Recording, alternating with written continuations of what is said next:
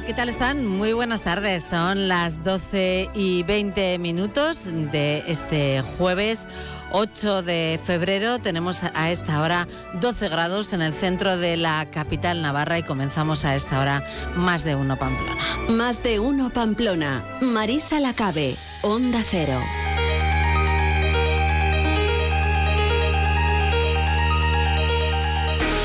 Una jornada que estamos viviendo de nuevo de protestas, de movilización de los agricultores y ganaderos navarros. Eh, eh, a esta hora hay distintos eh, puntos con problemas en las carreteras. Enseguida nos pondremos al día con los portavoces de la Policía Foral y de la Policía Municipal de Pamplona. Sabemos que, que están habiendo problemas ahora mismo en la zona de la Morea y enseguida nuestro compañero también Jorge Tirapus se va a ir hasta allí.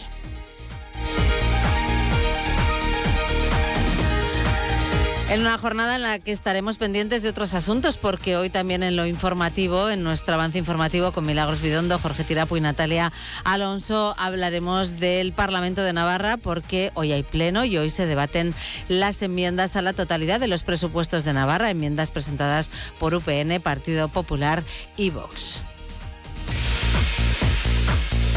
También eh, vamos hoy a contar aquí en nuestro programa y nos hace especial ilusión con Laura Azcona, la periodista analista también de negocio digital. Laura Azcona, colaboradora de esta casa, porque hoy presenta su primera novela titulada El Pacto de las Colonias. Así que nos acompañará unos minutos para contarnos cómo ha sido esta primera experiencia eh, con la novela. Estamos deseando eh, que nos lo cuente. Con Javier Armentia, director del Planetario de Pamplona, dedicaremos unos minutos a la ciencia. Les contaremos también que este fin de semana se celebra el Año Nuevo Chino y tendremos ocasión de hablar con Mónica Yu, que es la secretaria de la Asociación de Chinos de Navarra y responsable del aula Confucio de la Universidad Pública de Navarra. Terminaremos acercándonos al Museo Universidad de Navarra para conocer eh, en una nueva edición del Veo Veo mm, eh, ese, encuentro que hacemos entre el arte eh, plástico y la música con Luis Gortari y el punto final será hoy con Raquel Mateo, directora de la Asociación Goiserri.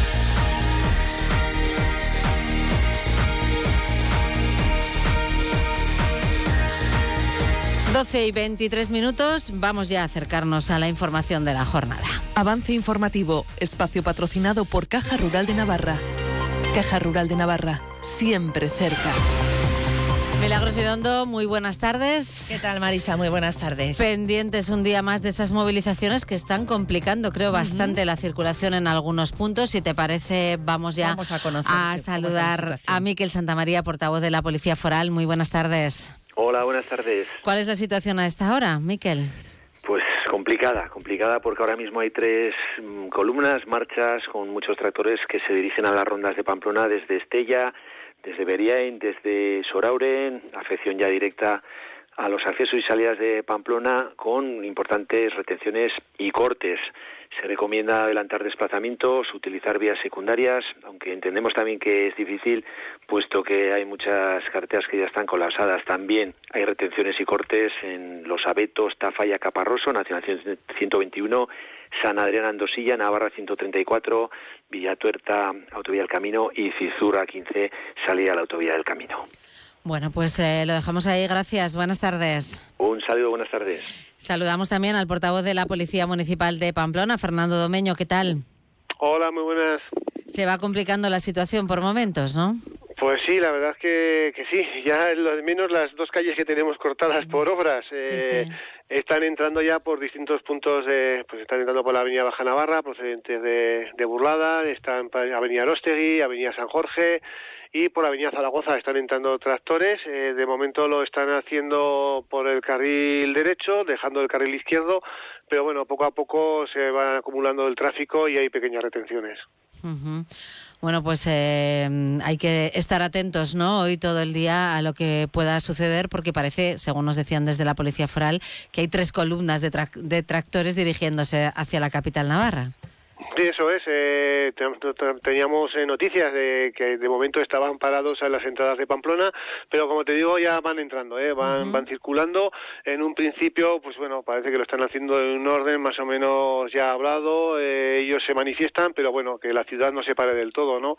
Aunque haya retenciones y, pequeños atascos, por lo menos que pueda funcionar las vías, sobre todo de urgencia, los hospitales que queden libres, por que no haya ningún problema, y recomendar a todo el mundo, pues intentar hoy no utilizar el vehículo y si se va, se tiene que utilizar por lo menos eh, coger vías secundarias, eh, igual evitar rondas, así como tal vez lo aconsejamos y vías y vías principales de, la ciudad y ir por por entre, entre calles, ¿no? Callejeando por, por la ciudad. Em, al margen de esta cuestión, que es la que hoy de verdad más interesa, no sé si hay alguna otra em, actuación que haya que destacar. Pues eh, de ayer, si quieres, podemos destacar una inseguridad vial, un conductor que se nos quedó dormido al volante a las 4 menos 4 de la mañana en Plaza La Paz. Se hizo la prueba de kilometría pues, y, bueno, comparecerá en el juzgado, ¿no? después de, la pequeña siesta. Y luego cuatro personas fueron detenidas, eh, dos mujeres por atentado y allanamiento, otra mujer en el barrio de, en el casco viejo por daños intencionados y amenazas graves a unas trabajadoras y un varón de 33 años por tener sobre él una orden de detención. Muy bien, pues eh, lo dejamos ahí. Gracias Fernando, hasta mañana. Y mañana más, venga, hasta mañana. Y vamos a hacer, si te parece, Mila, una pequeña pausa y retomamos enseguida el avance informativo. Más de uno Pamplona, Onda Cero. ¿Por qué soy un pluser? Porque puedo elegir entre 8.000 coches y solo con la reserva me lo traen a la tienda más cercana de mi provincia. Porque lo veo, lo pruebo y si me convence me lo quedo. Porque tengo 15 días o 1.000 kilómetros de prueba. Si cualquier cosa no me convence, tengo la tranquilidad de que me cambian el coche o me devuelven mi dinero. Ocasión Plus, 8.000 coches, 80 centros a nivel nacional. Hola Ana, qué bien te veo. Sí, vengo de Óptica Russo y estoy súper contenta con mis nuevas gafas para la hipermetropía. Tienen unas lentes más finas por lo que son comodísimas y además con estos cristales mis ojos se ven más naturales en forma y tamaño. Menudo cambio, la verdad es que estás genial. Tú también puedes ver bien y verte mejor. Este mes ven a Óptica Russo y aprovecha esta oferta en lentes de hipermetropía. Óptica Russo, Chapitela 21 y Avenida Bayona 9, Pamplona. En Jesuitinas Pamplona buscamos el desarrollo integral de los niños y niñas. Por eso trabajamos por rincones de aprendizaje sensorial, matemático, de letras y arte y proyectos de comprensión. Fomentamos la cultura de pensamiento, sin olvidarnos del juego simbólico y la estimulación temprana. Modelos lingüísticos A, euskera, inglés y castellano o G, inglés y castellano. Jesuitinas, en Chantrea Sur. Teléfono 948 12 72 11 y jesuitinaspamplona.es. En Leclerc, consulta los mejores precios en nuestra web y app. Hasta el sábado 10 de febrero, Cordero Lechal a 12,99 euros el kilo. Maxi Burger mixta a 8,99 euros el kilo. Mandarina primera a 1,19 euros el kilo. Rape entero a 8,99 euros el kilo. Y mariscada cocida dos personas más botella de vino de regalo a 22,95 euros la unidad. Leclerc, la compra inteligente. Hay impulsos que nacen de dentro. Y otros que mueven a toda una generación. Cupra Born. Ahora con las nuevas ayudas fiscales y el plan Electrificando España más cerca que nunca. Te esperamos en Garage Cupra Iruña Motor, en Polígono Cordovilla. Todos los viernes en Onda Deportiva, la cafetería del Bingo Ciudad de Pamplona te acerca la información deportiva. Bingo Ciudad de Pamplona, reservas en el 948 17 62 84 con menú del día por 13 euros y fin de semana por 22 en el centro del polígono Mutilva, estación de servicio MG Mutilva Ripost. Somos una estación de servicio tradicional en atención al cliente, pero nuestros precios son low cost, insuperables en combustible de alta calidad. Estación de servicio MG Mutilva. Y según el importe que repostes, te llevas un regalo. MG Mutilva Ripost, en la calle central del polígono Mutilva, con fácil acceso. Ven a conocernos y reposta con nosotros.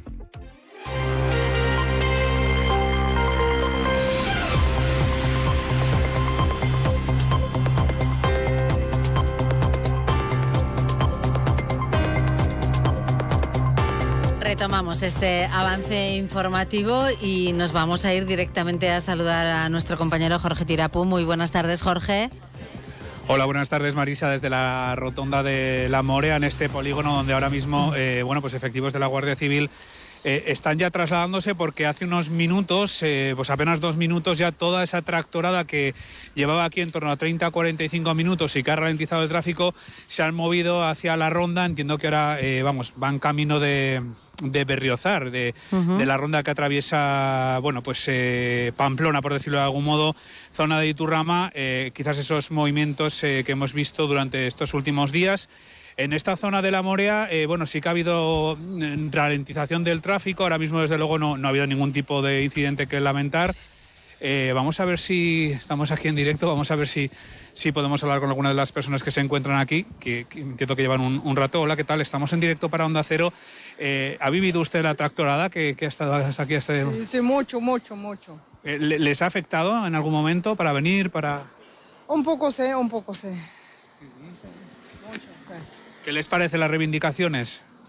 Otra parte está bien, otra parte está mal, porque en las tiendas mucho caro, ellos poco cobran, en las tiendas, en las nubes no, se, no alcanza nada, mucho. Tienen razón también. Hay que salir a la calle entonces, Hay que salir, porque eh, mis hermanos también en el campo trabajan, eh, a ellos muy poquito pagan, pero en las tiendas, dos euros, tres euros, muy caro. Pues Terceria, muchísimas gracias por, por, decirnos un poco cómo le ha afectado.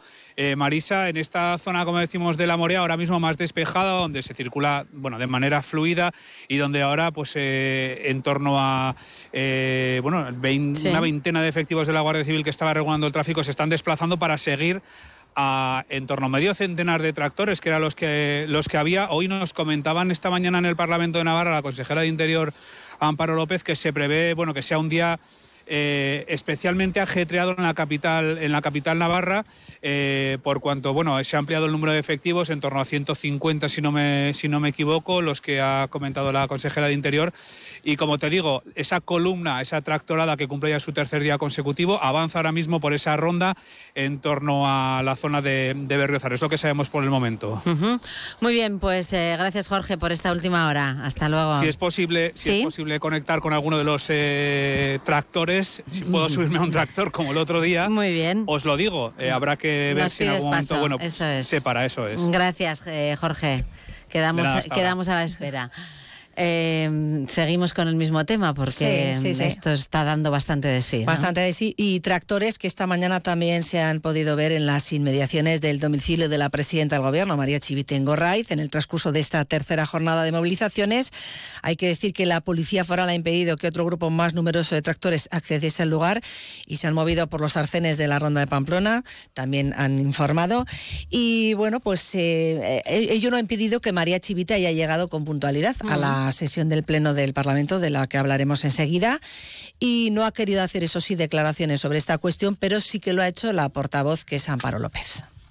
Pues lo tengo especialmente que condenar. No cabe la interferencia en las vidas personales, en las familias, en los menores y la protección de, de, esos entornos eh, personales. Una cosa es el espectro profesional y otro el espectro personal. Bueno, pues ahí estaban esas declaraciones de Amparo López. Hay que decir además que el consejero de Desarrollo Rural ya ha emplazado a los sindicatos UAGN, UCAN y Alinar a una reunión que va a tener lugar mañana viernes, que se enmarca en el Consejo Agrario para estudiar precisamente estas reivindicaciones del sector agrario y hacer una lectura conjunta de la situación tras estas jornadas eh, con los tractores en, en la calle. Escuchamos a José María Yerdi. A la vista de la situación que estábamos viviendo, nos pareció oportuno que el Consejo Agrario, consejo en el que están representados eh, tanto las organizaciones agrarias, cooperativas, eh, como distintos representantes del Gobierno, nos sentáramos, analizáramos la situación, los problemas que se están planteando y de qué manera podemos afrontar Bueno, y en este contexto, además, Marisa, 140 entidades englobadas en el movimiento por la soberanía alimentaria también han suscrito un manifiesto en el que reclaman al Gobierno de Navarra una política agrícola basada, dicen, en la soberanía alimentaria. Entre esas asociaciones de productores navarros se encuentran, por ejemplo, Belardi, Abelarte, Plazara, Echalde o Ecoalde, entre otros. También hay sindicatos como el AULAB, asociaciones de consumidores como Landare y también organizaciones ambientales, ecologistas o de defensa del territorio, que plantean, entre otras cuestiones, por ejemplo, promover la transición a un modelo de pequeña a mediana escala, que sea sostenible, dicen, diversificado, agroecológico y destinado prioritariamente a la comercialización y al consumo local. Son algunas de las reivindicaciones que plantea este colectivo.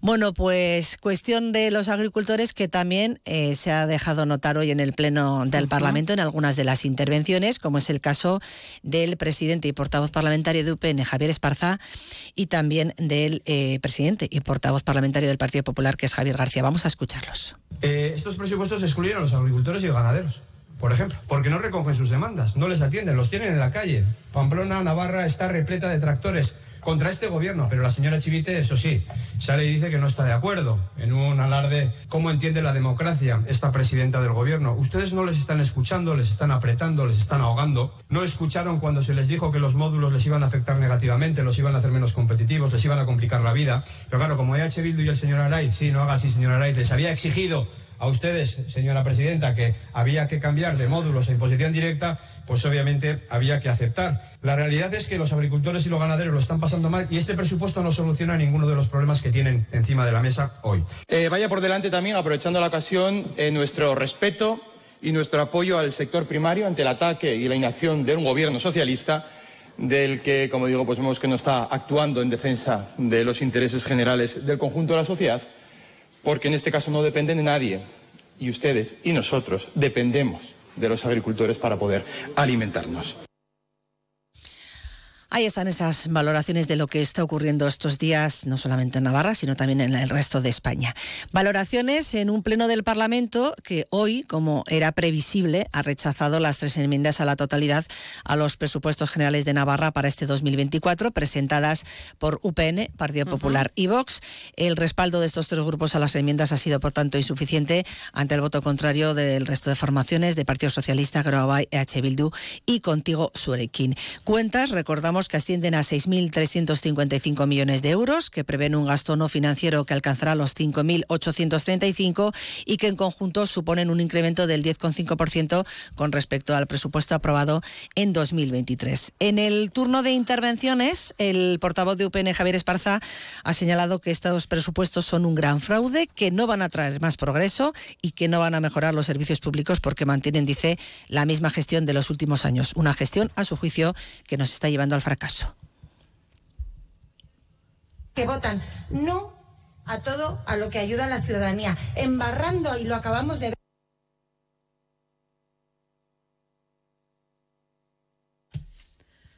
Bueno, no podemos eh, escuchar esas, esas palabras. Vamos a, a, seguir adelante, Mila. Vamos a seguir adelante y sí que vamos a escuchar a, a Javier Esparza.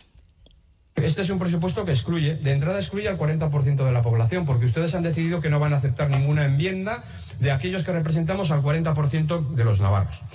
Porque están empeñados en levantar ese muro. Es un presupuesto, por tanto, que rompe Navarra, que separa a los navarros. Ese muro, bueno, pues en el que Pedro Sánchez dijo que había que levantar y ustedes, pues serviles, lo están haciendo en esta tierra. Un presupuesto que consolida la exclusión, que fortalece a quienes excluyen una de las enmiendas la presentaba Javier Esparza, otra la presentaba, como decíamos, el Partido Popular. Eh, su portavoz Javier García ha señalado que el Gobierno recauda más sin eficiencia ni sostenibilidad fiscal, que recauda más pero no recauda de manera justa ni equitativa ni para las familias, ni para las clases medias, ni tampoco para los autónomos o las pymes, entre otros. Estamos aquí para debatir efectivamente la enmienda a la totalidad a los primeros presupuestos de Bildu, del Partido Socialista, de Grobay y Contigo Navarra primeros presupuestos de este Ejecutivo y que nosotros queremos decir claramente el por qué votamos o presentamos esta enmienda a la totalidad. Primero, porque recauda más, es cierto, pero sin eficiencia ni sostenibilidad fiscal. Recauda más, pero no recauda de manera justa y equitativa para las familias ni para las clases medias ni para los autónomos, ni para las pymes, pero también es cierto que gasta más.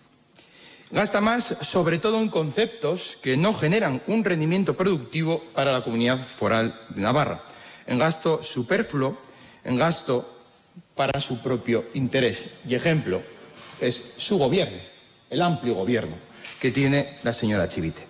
Así podríamos resumir las razones principales por las cuales el Partido Popular tiene la obligación y la responsabilidad de presentar esta enmienda a la totalidad. Este es un estilo diferente al que entendemos nosotros para hacer política. Ya nos han demostrado sobradamente que el gobierno de la señora Chivite no cree en el diálogo y no cree en el diálogo ni en el consenso, sobre todo con los partidos de la oposición.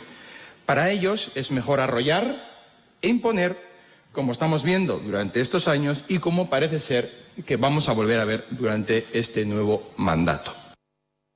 La tercera de las enmiendas a la totalidad la ha presentado Vox. Su portavoz Maite Nosti ha señalado que los presupuestos están totalmente alejados de la realidad económica y social de Navarra y que este no es precisamente un gobierno transparente, dialogante, progresista e integrador. Les respondía eh, a todos ellos eh, la parlamentaria socialista Inoa Unzu, asegurado que UPN, Partido Popular y Vox forman una auténtica unidad indivisible, que actúan igual, dicen lo mismo y comparten el mismo argumentario para todo. Que votan no a todo a lo que ayuda a la ciudadanía, embarrando, y lo acabamos de ver, embarrando con mentiras, insinuaciones maliciosas y manipulaciones de una verdad, de la verdad transparente de un gobierno decente. Porque nuevamente, con sus discursos, han cumplido a la perfección el manual común que tienen todas las derechas. Porque el señor Esparza lo ha bordado esta mañana. Uno, no hablar nunca jamás bien de Navarra, ni reconocer ningún dato positivo,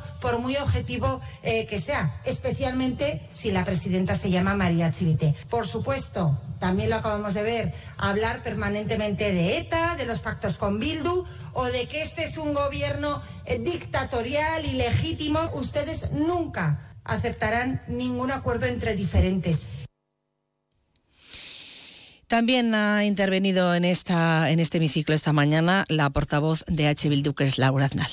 Ustedes hablan de asignación eficiente, de redistribución equitativa. Es lo que nosotras justamente defendemos, pero ¿en favor de quién? Nosotras lo tenemos muy claro. En favor de las navarras, de los navarros, de la clase trabajadora y de las clases populares. Ustedes se empeñan en hablar de infraestructuras megalómanas que relacionan directamente con el progreso de esta tierra. ¿Progreso para quién? Siguen hablando de bajadas de impuestos, políticas fiscales en favor de quién.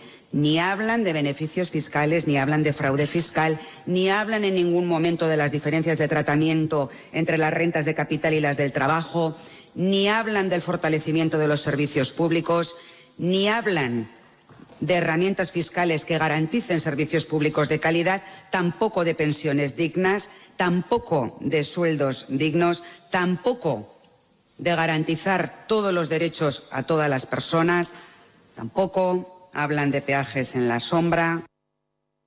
Bueno, ya hablábamos de los agricultores que están en la calle, pero parece que también los camioneros se suman a una huelga indefinida. Al menos hay una convocatoria por parte de la Plataforma Nacional en Defensa del Sector del Transporte. Y hemos querido saber desde eh, Tradisna, eh, de la Asociación Mayoritaria de Transportistas, qué opinan al respecto y hemos charlado con su presidente, con Pello Perochena. Pello Perochena, muy buenas tardes. Buenas tardes, Mila.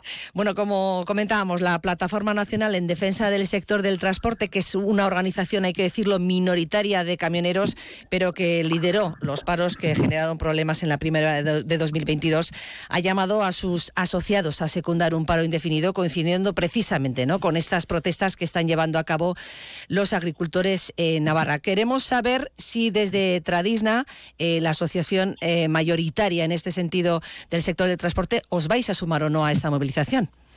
No, no nos, no nos sumamos desde Tradisna, no, porque el socio no nos demanda eso y, y porque vemos que, que vemos desproporcionado el, el pedir ahora un, una huelga una huelga o un paro indefinido. ¿eh? Sobre todo me imagino por las consecuencias que ello puede tener en este momento, ¿no?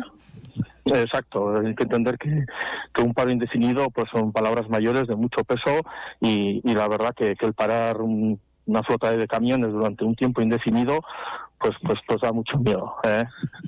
Eso no significa, sin embargo, entiendo que no estéis de acuerdo con el fondo, ¿no? De esas reivindicaciones que plantean. No, no, ni mucho menos. De hecho, vamos, el sector del transporte tiene un montón de reivindicaciones, especialmente aquí en Navarra con la implantación de los peajes y luego en el Estado Nacional, en el ámbito nacional, pues estamos con, con las enfermedades laborales, a un montón de reivindicaciones que la verdad que, que, no nos llegan a hacer caso, pero nos, nos, no entendemos, tampoco nos demanda el socio, como llegar a hacer una huelga indefinida por, por estos motivos. Tendríamos que buscar las otras alternativas, las cuales pues intentamos, pues en este caso en Navarra, intentando juntarnos con el gobierno de Navarra, pues para intentar buscar una salida por los peajes. En ámbito nacional, pues con la Federación Pine Trans, pues intentar también, pues eso, intentar solucionar los temas, pero sin plantearnos hoy día un, paro indefinido. Eh, me imagino que las, eh, que las consecuencias ¿no? de aquel paro, como decíamos, que tuvo lugar hace casi dos años, pues también han llevado de alguna manera a que planteéis eh, las reivindicaciones por otra vía, más bien por la vía del diálogo, ¿no? Sí, correcto, correcto. Y bueno, y si tuviéramos que llegar a un paro, sí, pero bueno, yo creo que no, no, son, no es el momento y, no, no, no veo que, que, la gente, el socio, demande un paro, porque es que la verdad que pues, el primer perjudicado es el mismo que para. ¿eh? Paramos nuestros negocios, eh, acaban nuestros ingresos y bueno, sí hay que poner una balanza, ¿no? Hay que poner una balanza y yo creo que hoy día no, no, no, no lo vemos factible. ¿eh? Decíamos que Tradisna es la asociación mayoritaria de transportistas aquí en Navarra. ¿Cuántos representáis para que nos hagamos una idea, Pello? Nosotros ahora estamos asociados eh, alrededor de 800, entre 750 y 800 somos socios, entre autónomos de un solo camión y, pequeñas empresas, pues que tienen sus 5 o 10 camiones, y en total eso, entre 750 y 800 socios y alrededor de unos 1.500 camiones, números redondos, ¿eh? ¿Y eh, operáis fundamentalmente en territorio español? Sí, pues tenemos de todo, ¿eh? O sea, al final el transporte es muy, muy, o sea, es muy, se mueve por todos los sitios, con lo cual el transporte no es que sea ni comarcal ni nacional. Aquí tenemos socios en comarcal, nacional y también internacional, sí. ¿Y cómo se están afectando estas movilizaciones ya en esta tercera jornada que vemos a los tractores y a los agricultores en, en las carreteras? ¿Cómo se está afectando? Bueno, pues hombre, sí, desde Tradiza desde luego apoyamos que, la gente tiene que, hacer, sus reivindicaciones, pero en cuestión eh, solo de transporte, pues podéis entender que al final es gente que sale a hacer una ruta a Barcelona, una ruta, los que están nacional, a Valencia o donde sea, y la verdad, pues, pues que se llega tarde, no se cumplen horarios y con, los, con las cosas que eso acarrea.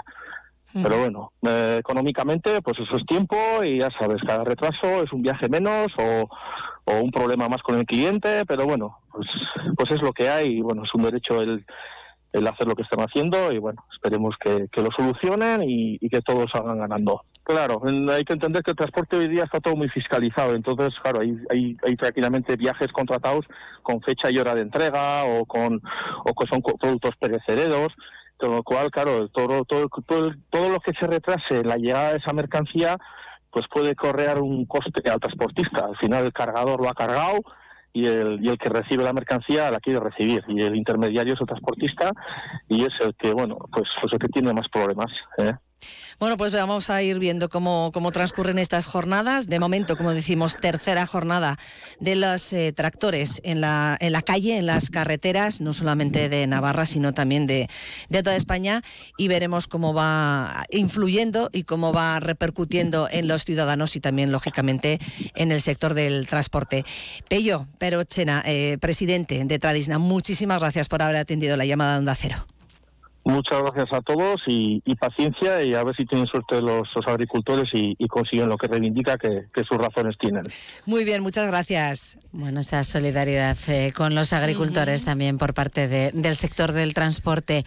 Jorge Tirapú, eh, conectamos de nuevo contigo. ¿Con ¿Dónde y con quién estás? Pues en Tayunche, donde por donde transcurre ahora mismo la tractorada, están eh, haciendo esa ronda que va desde Tayunche hasta Tajonar. De manera interrumpida. No podemos subirnos a uno de esos tractores porque, eh, así como en la otra ocasión estaban dando vueltas en una rotonda, ahora sí que están haciendo ese camino. Pero sí que estamos en el polígono Tayunche, en concreto cerca de una de las empresas, eh, Lausanne, y queremos saber si les está afectando eh, todo este eh, problema de, los, de las tractoradas al, transporte. Hola, buenas tardes. Sí, buenos días. Sí, nos, está afectando sobre todo en el tema de reparto y la influencia de gente, que no viene tanta gente a lo que es la tienda y demás. Sí. ¿Habéis notado cambio del primer día de las movilizaciones a hoy? Mm, No, hoy, hoy se ve que más tranquilo. El primer día estaban más, más agolpados. Hoy, hay- durante el primer turno de la mañana, sobre de 9 a 11 ha estado la cosa tranquila. Luego se han agrupado a partir de las 11 y ahora, como ves, está todo normalizado. Eso es, eh, yendo ya para la zona de, de sí, sí. Eh, ¿Prevéis para el fin de semana problemas por el tema del transporte? ¿Os han dicho algo? No, nosotros generalmente es hasta el viernes, sábado y domingo tenemos el negocio cerrado, pero bueno, vemos que estamos tomando otras otras direcciones por, por otras por otras por otros caminos, lo que es el, el reparto y demás, sin más. El problema eh, fundamental lo tenemos en lo que es el, el reparto. Sí. Pues muchísimas gracias. Nada, gracias. Marisa, es la situación ahora mismo en Tayunche, como decimos, esa tractorada que se va bueno, pues repartiendo por diferentes zonas de la, de la ciudad. Bueno, pues eh, gracias de nuevo, Jorge, por esta conexión. Hasta luego, hasta el informativo a las dos y media que le escucharemos de nuevo. Natalia Alonso, buenas tardes. Buenas tardes. Con la información de Pamplona, que también es. están pasando cosas Están en pasando el ayuntamiento. cosas. Bueno, pero aunque estén pasando cosas, también nos hemos centrado en la tractorada. ¿eh? También, Hoy en ámbito local, sí. Joseba Sirón, que es el alcalde de Pamplona, se ha pronunciado al respecto de estas movilizaciones y espera básicamente que se desarrollen con normalidad y con la mínima afluencia, influencia perdón, en la vida de la ciudad.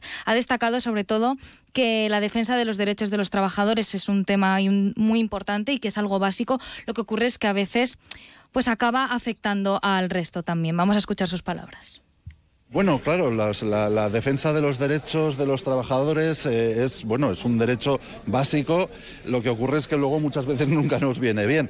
Pero bueno, en este caso concreto, como sabéis, la, movilización, bueno, pues ahí hay una movilización importante convocada en, Pamplona. Desde el punto de la mañana hemos estado en contacto con el Gobierno de Navarra para coordinar la labor de Policía Municipal y de Policía Foral. Y bueno, en lo que se refiere a, la- las competencias estrictamente eh, concebidas del Ayuntamiento, que es eh, la ordenación del tráfico, bueno, pues eh, vamos a hacer un esfuerzo importante en, que la Policía Municipal esté presente en, la calle y los di- dispositivos están eh, preparados. Esperemos de verdad que las protestas se desarrollen con normalidad y con la mínima influencia en la vida de la ciudad. Bueno, pues ahí tenemos esa postura del alcalde Joseba Sirón y por otro lado también la plataforma Naico, perteneciente a la red comunitaria AZ, inicia hoy eh, una campaña de defensa del barrio en respuesta a la creciente preocupación por la proliferación descontrolada de apartamentos turísticos en la zona del casco viejo de Pamplona. La plataforma explica que con más del 50% de los apartamentos turísticos concentrados precisamente en esa zona del casco antiguo, la comunidad busca abordar los problemas emergentes como molestias vecinales, deterioro del espacio, encarecimiento también de la vivienda y la pérdida de identidad del barrio. Según afirman, de los 311 apartamentos turísticos presentes en la ciudad, 172 se encuentran en el casco viejo. A ello además se suma pues la invasión de establecimientos hosteleros, el ruido constante, la ocupación de las calles y demás. Ante esto se ha pronunciado hoy también el alcalde de Pamplona, Joseba Sirón, que recordaba que en su anterior mandato de 2015 a 2019 ya se adoptaron medidas ante esta problemática. Al fin y al cabo, el- la, proliferación de este tipo de elementos, de pisos turísticos, es el germen, la causa de la gentrificación que ocurre en muchos lugares.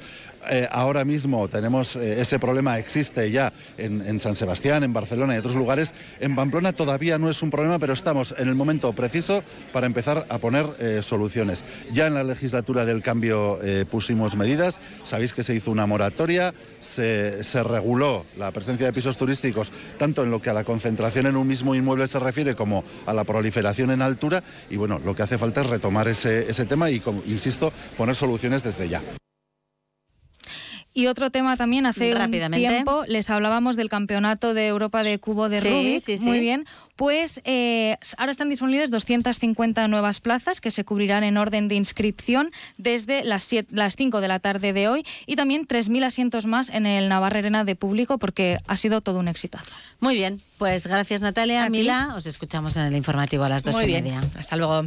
Han escuchado el avance informativo patrocinado por Caja Rural de Navarra. Caja Rural de Navarra, siempre cerca. Descubre el plan Disfruta Seguro de Caja Rural de Navarra. Tendrás mayor protección al agrupar tus seguros pagando mes a mes. Dispondrás de ventajas exclusivas, gestor personal, orientación médica y asesoramiento jurídico telefónicos, experiencias de ocio. Disfruta de la vida y confía el resto a Caja Rural de Navarra. Consulta condiciones en cajaruraldenavarra.com. Eh, tú, sí, sí, tú que ya conoces bien la cuchara de Martín y su oferta gastronómica. Que sepas que ahora abren de lunes a sábado a mediodía y a la noche. Y por supuesto los domingos a mediodía. Además, ahora también te llevan los arroces a casa. Busca Arrocería Cocot en la aplicación de Globo y disfruta de la cuchara de Martín en tu salón. Ya sabes, la cuchara de Martín, 948 33 20 33, al lado de la taconera, donde el Tres Reyes. La provincia de Huesca es el mejor destino de aventura de Europa y el segundo del mundo, solo por detrás de las Islas Azores. Y eso es porque no han estado en Huesca. No te equivoques, elige Huesca, elige la magia. No hace falta irse tan lejos para que disfrutes de tu propia aventura o de la también mágica Ruta Dulce con nuestra exquisita pastelería. Huesca la magia, mucho más cerca de ti. Diputación Provincial de Huesca. GLS, envíos rápidos y seguros para todos, desde donde nos digas hasta donde quieras. Estamos en la ciudad del transporte, calle Pamplona 1 y Marcoain en el 948 2350 05 y en alaizcourier.com. El precio gusta, la calidad convence. Restaurante El Colegio con Alex Mújica. Descubre nuestro menú del día, saborea nuestros secretos y disfruta de la cocina de Alex Mújica en uno de los lugares con más encanto de Pamplona. Restaurante El Colegio con Alex Mújica. Te esperamos en Avenida Baja Navarra 47. Haz tu reserva en el número 948 22 63 64 o en restauranteelcolegio.es. Un negocio necesita web, redes sociales, imagen de marca, canal de ventas online. ¿Buf? Si eres una pyme o un autónomo y necesitas ayuda en tu digitalización, la oficina Acelera Pyme Iris de AIN, la Asociación de la Industria de Navarra, te ofrece asesoramiento sin coste. Entra en oapiris.ain.es y comienza tu transformación digital. Fontanería Iruña, rápidos y económicos. En Fontanería Iruña realizamos grandes y pequeños trabajos como aerotermia, suelos radiantes, cocinas, baños, calefacción y servicios de fugas. También tenemos servicio de urgencias 24 horas los 7 días de la semana. Teléfono 679-666-997. Recuerda, Fontanería Iruña, teléfono 679-666-997.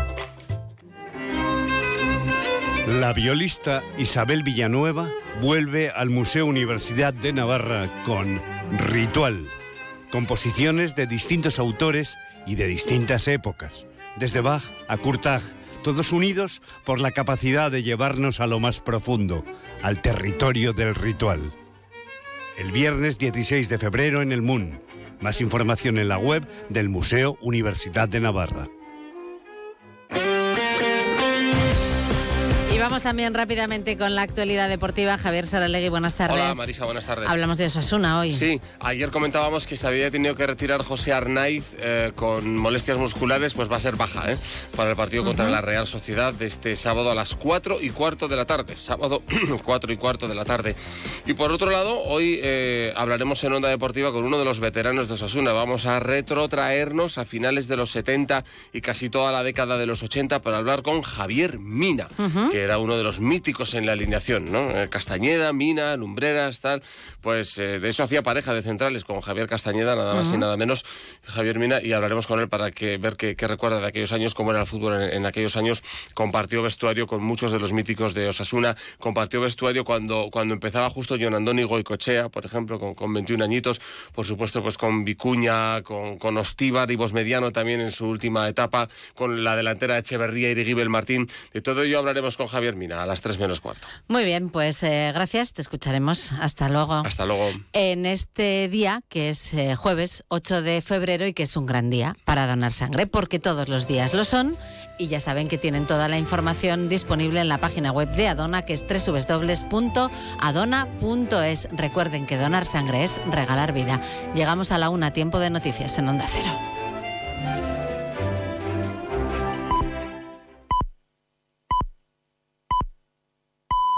Es la una de la tarde, mediodía en Canarias.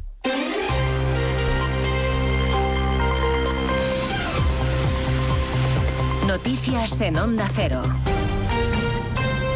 Buenas tardes, les avanzamos a esta hora algunos de los asuntos de los que hablaremos con detalle a partir de las 12 en Noticias Mediodía, por ejemplo, las protestas agrarias de las que enseguida nos ocupamos, pero vamos a empezar con una última hora. En el Parlamento Europeo se acaba de aprobar una resolución a favor de investigar las conexiones rusas del independentismo catalán, un texto en el que además se denuncian los ataques a los jueces. Corresponsal en Bruselas, Jacobo de Regoyos. Por una abrumadora mayoría, 433 votos a favor y solo 56 en contra y 18 abstenciones, el Parlamento Europeo ha tomado nota de los contactos de los independentistas catalanes con el Kremlin, lo que entiende como parte de la estrategia rusa de desestabilizar la Unión Europea. Se muestra la preocupación por estos hechos y se pide que se investiguen, lamentando al mismo tiempo los ataques a los jueces que investigan estos asuntos. Pues en relación a lo que tiene que ver con la amnistía, a partir de las dos les contaremos cómo está discurriendo la visita a España de los representantes de la llamada Comisión de Venecia, que es un órgano asesor del Consejo de Europa que se ha interesado también por la amnistía. La delegación se ha entrevistado ya con el ministro Bolaños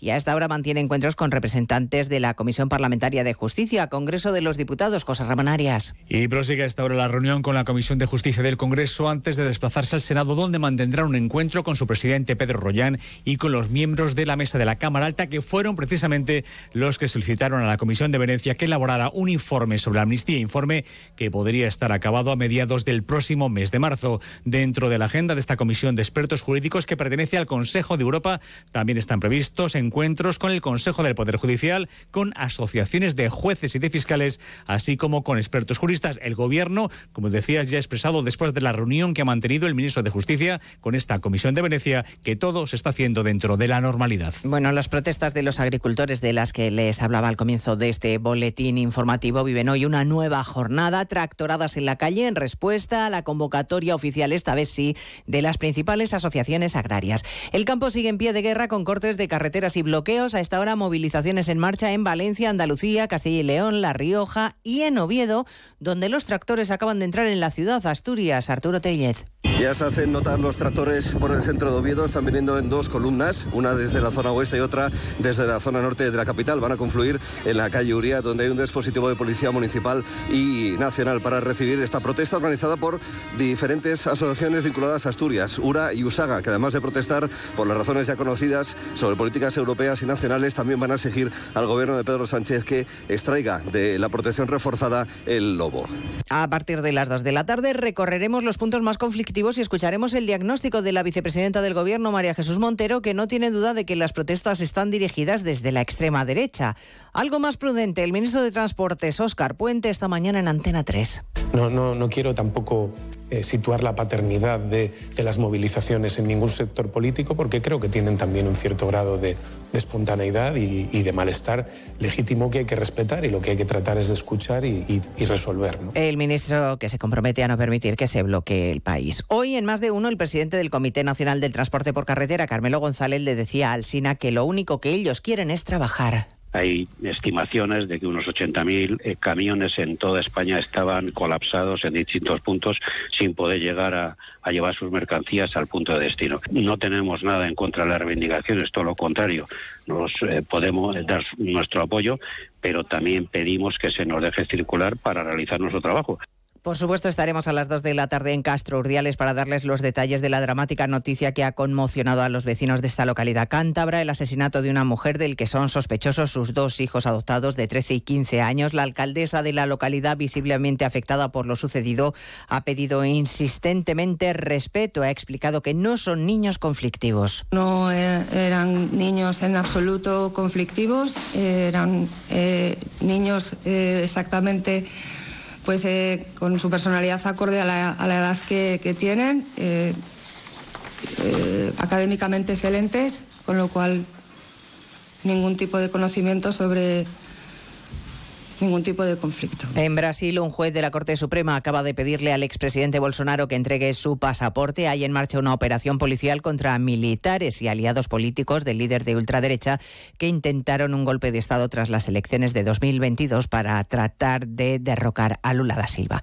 Y además, Putin y Xi Jinping prosiguen estrechando lazos. Esta mañana, conversación telefónica han confirmado el buen estado en el que se encuentra la relación entre ambos países. Jorge Infer. Conversaciones que llegan a las puertas de las elecciones presidenciales de Rusia que se celebran el próximo mes de marzo y para las que, por cierto, la Comisión Electoral Central acaba de rechazar la candidatura del único opositor a las políticas de Putin. Lo explica Dmitry Peskov, portavoz del Kremlin.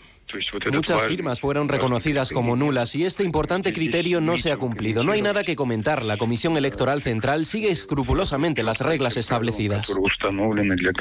El órgano electoral ha rechazado finalmente 9.000 de las 200.000 firmas recogidas por el único candidato que abogaba por la paz en Ucrania, un candidato que, por cierto, ya ha anunciado con acudir a los tribunales. Pues de todo ello hablamos en 55 minutos cuando resumamos la actualidad de esta mañana de jueves 8 de febrero. Elena Gijón. A las 2, Noticias Mediodía.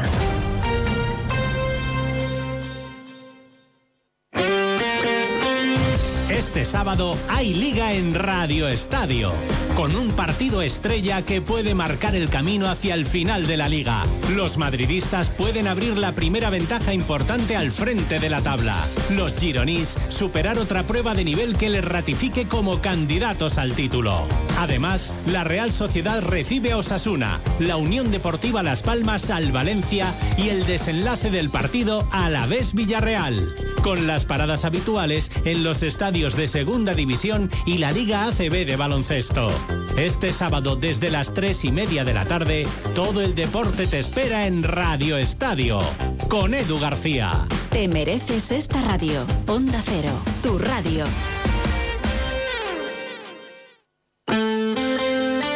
Onda Cero Navarra. Escucha los lunes a las siete y media de la tarde la Brújula de la Economía, patrocinada por la Asociación de la Industria Navarra, AIN. Un espacio de Onda Cero en el que trataremos asuntos relevantes y de actualidad para las empresas. Hablaremos con expertos, empresarios, emprendedores, autónomos, pymes y comercios para que nos aporten su visión sobre los temas que les afectan en el día a día, con el objetivo de dar a conocer la situación de la industria y el comercio en nuestra comunidad. Recuerda, los lunes a las siete y media de la tarde, la brújula de la economía patrocinada por la Asociación de la Industria Navarra AIN en Onda Cero. ¿Por qué repostar en Eurocam? Porque la mejor energía es la que cuida tu motor y cuesta menos. Compruébalo en las estaciones Eurocam, dotadas de un triple filtro que limpia el combustible de bacterias, partículas y humedad. Y con la tarjeta Eurocam tendrás descuentos en diésel y gasolina. Ahorra y cuida tu motor en Eurocam. En Pamplona, Polígono Agustinos. En Tudela, Polígono Las Labradas. Más de uno Pamplona. Onda Cero. Civican, el espacio de pensamiento y cultura compartida de Fundación Caja Navarra, ha preparado una programación especial para este invierno. Durante todo febrero en la biblioteca de Civican se podrá disfrutar del escaparate de lecturas Cuestionando la Sociedad Digital, una recopilación de libros que analizan y reflexionan sobre la era digital y su impacto en la sociedad abarcando diversos campos. Y este sábado a las 6 de la tarde dentro del programa Paisaje Sonoro tendrá lugar un concierto de live coding, creación musical en tiempo real mediante la escritura de código fuente del músico Ramón Casamayó. Tras el directo, el músico hablará sobre su proceso creativo y tratará de dar respuesta a las preguntas que surjan. La inscripción a esta y otras actividades está abierta en Civicán, por correo electrónico o a través del teléfono 948 222 444. Toda la programación puede consultarse en www.fundacioncajanavarra.es, Facebook, Twitter e Instagram. Onda Cero Navarra. Muy buenas. Tenemos la oportunidad de hablar con el doctor Luis Gutiérrez Serantes. Le conoceréis porque ha estado más de 20 años en televisión española. Escuchemos la consulta. Doctor, me han recomendado tomar vitamina C para un problema de encías sangrantes y para el sistema inmunológico. ¿Cuál me recomienda? Te recomiendo tomar BIT C1000 liposomada de laboratorios Marnis. Al ser liposomada, BIT C1000 es muy eficaz y además mejoramos su absorción. Pide BIT C1000 de Marnis en herbolarios, farmacias y para farmacias. Más información en marnis.com. Hola Carmen, ¿qué tal? Pues chica, vengo del médico y a mi padre le han prescrito una silla de ruedas. Vaya lío, esto ha cambiado. Me han dado un listado de ortopedias y no me aclaro nada. A mí me pasó lo mismo con un andador. Vete a Lorca Salud, ahí te lo explican todo, es una maravilla. Además, en Lorca Salud ya no tienes que pagar, solo la aportación si la tiene. Ya te explicarán todo muy bien en Lorca Salud. Lorca Salud Ortopedia, cuatro establecimientos a tu servicio. Lorca Salud Ortopedia, establecimiento colaborador con el Servicio Navarro de Salud. Resolución 694-2023. En Carnicería 10 cocinamos para ti. Tenemos el mejor relleno y morcilla caseros. Además, asados, solomillo relleno, pollo relleno, gran variedad de fritos y empanados. Albóndigas, callos, menudicos, carrilleras. En Carnicería 10, los mejores precocinados los hacemos para ti. En Mendevaldea, en la calle Irunlarrea 29, Carnicería 10, 948 17 13 10 o www.carnicería10.es. Hierros Landaven, almacén de hierros, vigas, chapas, tuberías y calibrados en todas sus formas y medidas comerciales. Profesionales cualificados del sector con una garantía completa de satisfacción y precios muy competitivos. Hierros Landaven, calidad excelente. Polígono Industrial Landaven, Travesía, calle A, Pamplona.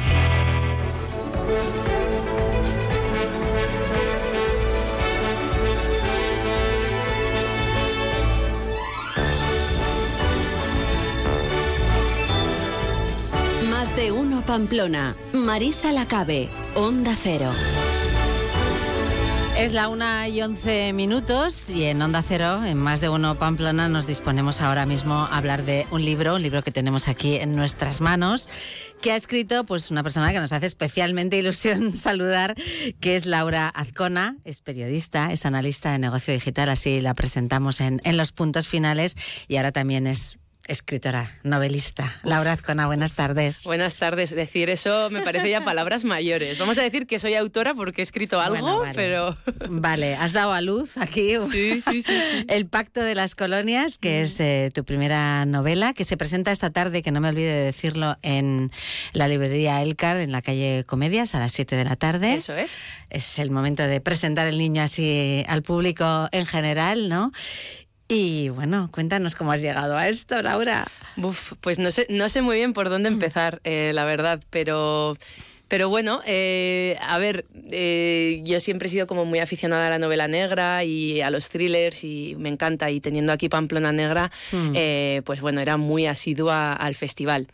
Eh, al terminar hace dos años el festival me apunté a un curso de novela negra en Civicán con. Carlos Basas y estando ahí me picó un poco el gusanillo y eh, además como íbamos a dar el género policial, que era un poco como diciendo, bueno, igual si algún día me animo, igual tiro un poco por esto, eh, va y el día que voy a dar el policial eh, me pongo enferma, cojo COVID, no puedo ir, me enfado con el mundo, entonces me fui ahí por ahí a pasear por los campos de Sarriguren eh, y nada, y como muy enfadada dije, bueno, voy a intentar hacer el ejercicio que iba a hacer hoy en clase, Sí. me voy a ir sin móvil, intentando solo pensar un poco como en alguna historia, en alguna trama y...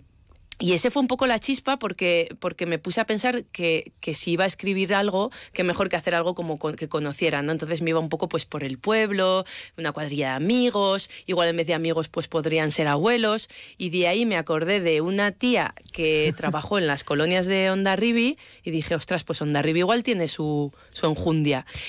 Y al empezar a googlear pues información de, de Ondarribi, pues me encontré con esta super historia del corsario Jean Flegui Ujú. y, y aluciné, aluciné mucho. Bueno, bueno, ahora, ahora, ahora nos vas Ahora, a, ahora, a ahora. contar lo que Sí, se sí. puede contar, claro está. La contraportada nos hace una pregunta pues que ya mm, de por sí mismo nos inquieta, ¿no? ¿Qué harías si uno de tus amigos de adolescencia fuera un asesino? Efectivamente. ¿Qué harías, Marisa? Buah, pues, pues no lo sé, la verdad. Es complicado. Sí, sí, es que la trama. Es difícil imaginarlo, ¿no? Sí, sí, sí. La trama, eh, bueno, como bien sale, no desvelo nada, está ahí un poco en la sinopsis.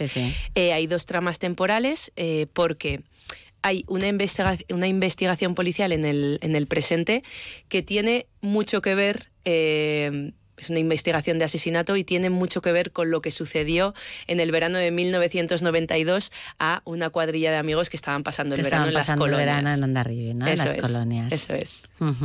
Y ahí es de, bueno, es que además te iba a decir todo un clásico, las colonias de Ondarribi. ¿eh? Efectivamente, me lo está diciendo mucha gente y es verdad que no, no lo hice tanto con vocación ahí populista, por así Yo no estuve, ¿eh? de decir. Ojo, yo tampoco. Pero sí que estuvieron muchísimas amigas mías. Claro.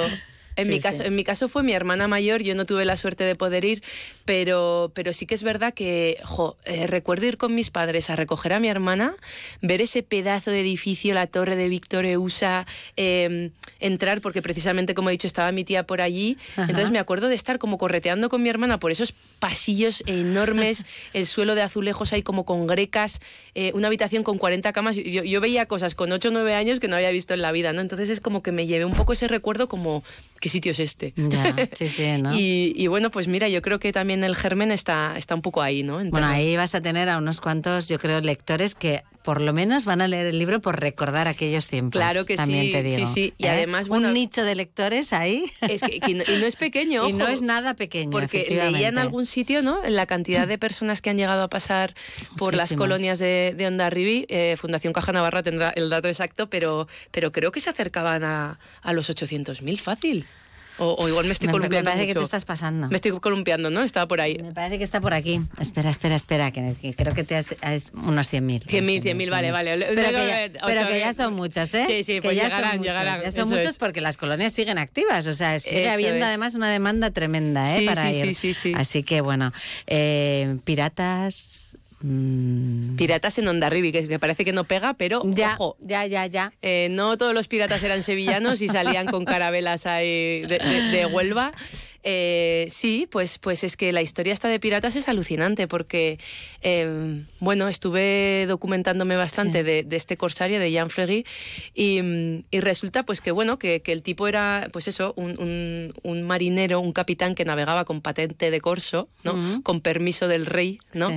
Y, y en realidad la historia primigenia de este hombre pues es, es un poco como la la historia que vivían en esa época de descubrimientos de, de casi alrededor de 1500, ¿no? En el que había casi como, como ahora hay una carrera espacial, pues, pues esa era como su propia carrera espacial, ¿no? Entonces estaban eh, Portugal, España, Francia, eh, Holanda, estaban intentando ahí a ver quién llegaba primero a descubrir los nuevos mundos y en este sentido pues eh, se ve que los vecinos franceses nos tenían un poco ahí de, pelusa, franceses y, porsu- y portugueses, con esto de- de- del tema de las Américas, ¿no? Eh, y en ese sentido era un armador que creo que se llamaba Jean Angot, el que, el que le dio como, como mucha rabia que los españoles nos estuviéramos adelantando, entonces le pidió al rey que contratara a este Jean Flegui y que dijera, oye, mira, todo esto que están trajen- tra- perdón, trayendo de las Américas, a ver si por lo menos rascamos un poquito nosotros y no se alegran tanto los otros. Eh, bueno, labor de documentación, según nos dicen aquí en el, en el dossier, intensa y extensa la que has hecho. Sí, intensa y extensa y además no lo he vivido para nada como, como algo tedioso, sino como algo muy, no sé, muy, muy enriquecedor. O sea, estaba casi como, como una niña descubriendo cosas nuevas. Sí, eh, ahí he tenido la suerte de rodearme de gente súper experta y que me ha ayudado un montón pues en, en tema de Onda Ribi y demás, pues tanto el, el bibliotecario municipal, Cote Guevara, eh, como Pello Monteano, historiador Ujú, de, sí, de aquí, sí, que, sí. que justo tiene un libro además que habla de la conquista de Onda Ribi de esa época. Eh, luego, eh, por supuestísimo, hablando con Miquel Santamaría de Policía Foral. Eh, Ahí tengo yo algo que ver. Ahí este tienes, ahí tienes mucho, sí, sí. Incluso, incluso Iñaki Armendáriz, Sí. policía judicial de la Policía Foral también, también está muy vinculado, no voy a decir, no También voy a está datos. vinculado, sí, de alguna manera Y. Ajá. y, y bueno, y luego eso en la parte policial y también en la parte más de pues arqueológica, por así decirlo, tuve la inmensísima suerte de poder hablar con, con Alicia Ancho, la jefa de restauración de bienes muebles del gobierno de Navarra, y con Berta Balduz, que es la, la, la jefa de arqueo- eh, perdón, del taller de arqueología. Entonces, visitar el taller, hablar con ellas, tomarme un café, que me contaran técnicas que se utilizan, materiales de la época. O sea, es que ha sido... Has aprendido muchísimo. Ha sido este increíble. libro, ¿no? Sí, sí, sí, sí, sí. Es que ojalá pueda aprender igual co- con, todo, pero bah, Mm. es, que, es que he disfrutado mucho. Eh, ¿Cómo se llega desde una idea eh, paseando por los campos de Sarriguren a tener un libro publicado por Plaza y Janés? Maja, pues to- todavía no me lo explico, o sea, no te lo podría... Eh, mira, mi, mozo se reía porque decía, o sea, él es muy prudente, ¿no? Entonces, él, cada paso que iba saliendo, porque es que todos iban saliendo bien, decía, eh, ¿en serio? Eh, Bueno, pero vamos a alegrarnos, pero poco, por si acaso, ¿no? Entonces, realmente lo que ha sido el proceso, o sea, ha sido como muy natural desde el punto de vista de que yo tampoco era algo que buscaba. Yo no buscaba publicar con una gran editorial, yo buscaba terminar una novela, presentarla y si sonaba la flauta, pues genial. Pero claro, de repente fue acabar la novela. Justo volví a ser Pamplona Negra. Había un curso donde te enseñaban, es que hay, gracias a Susana Rodríguez Lezaun, por tener Pamplona Negra, por mantenerla y por hacer estos cursos, porque un curso de cómo publicar tu novela. Me apunté dos horas de curso, o sea, tampoco, o sea, quiero decir, no tiene ningún misterio, no le, quito- no le resto valor, pero que, que realmente eh, pues me dieron las mismas pautas que le dieron al resto de mis compañeros y en ese sentido, pues es, oye, mira, te elaboras un dossier, eh, estos son los tipos de publicaciones que puedes hacer, coedición, autopublicación, editorial normal. Y así que nada, yo, yo hice mi dossier y decidí pues primero apuntar a, al Barça y al Madrid y a ver si me fichaban y, y tuve la suerte de que, de que es que al primer toque, porque mandé el dossier un miércoles y me contestaron un lunes. Qué maravilla. Es que no pasó ni una semana y todo el mundo me había dicho, ármate de paciencia, mm, prepárate para recibir muchos nos. O sea, esto suena, igual está sonando como muy de flipada y no es mi intención. No, pero bueno, es lo que ha pasado. Todavía no me lo explico, todavía no me lo explico yo misma, ¿no? Entonces es como, por eso decía, pues con esa cautela, esa alegría contenida de decir, realmente está pasando. Y sin nada que ver con internet esto, ¿eh? Nada que ver, Esta hombre. historia, ni- a ver, bueno, no sé. No, No, sé. te voy a hacer Que no me la he podido Marisa, leer hay, pequeños homenajes por ahí y no diré nada, pero habrá señales. Internet en la onda, ¿eh? Sí. Tantas horas aquí de, de Sí, radio. Sí, sí, ¿eh? Ha sido muchas horas aquí. has recuperado 10 minutitos con un tema completamente Ya. diferente. Sí, sí, sí, sí. Echándoos mucho de menos, Marisa. Bueno, oye, el punto final ahí lo tienes. Eso es, eso es poquito, verdad. poquito, pero ahí está. sí, sí, se ¿eh? agradece. Ahí está. Pues Laura, vamos a recordar esta tarde a las 7 en la librería Elcar de la calle Comedias la presentación de este libro, El Pacto de las Colonias, de Laura Azcona. Eso es. Muchas gracias. Gracias a vosotros. Más de uno Pamplona. Onda Cero.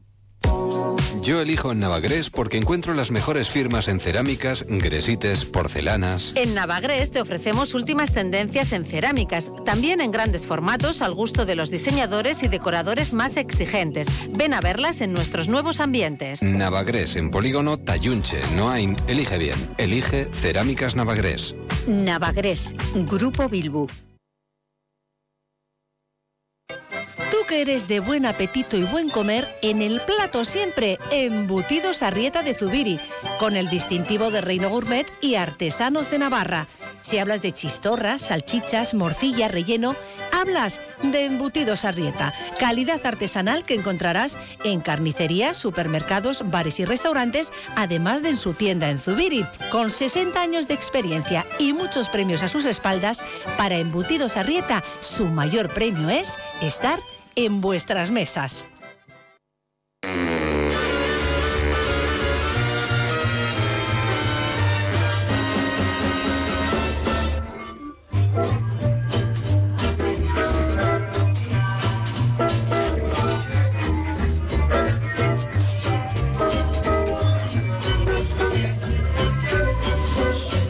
Javier Armentia, director del Planetario de Pamplona. No sé qué es esto, te lo digo. Y. Es que estamos haciendo karaoke. Yo Me ha que puesto- tanto. Eso.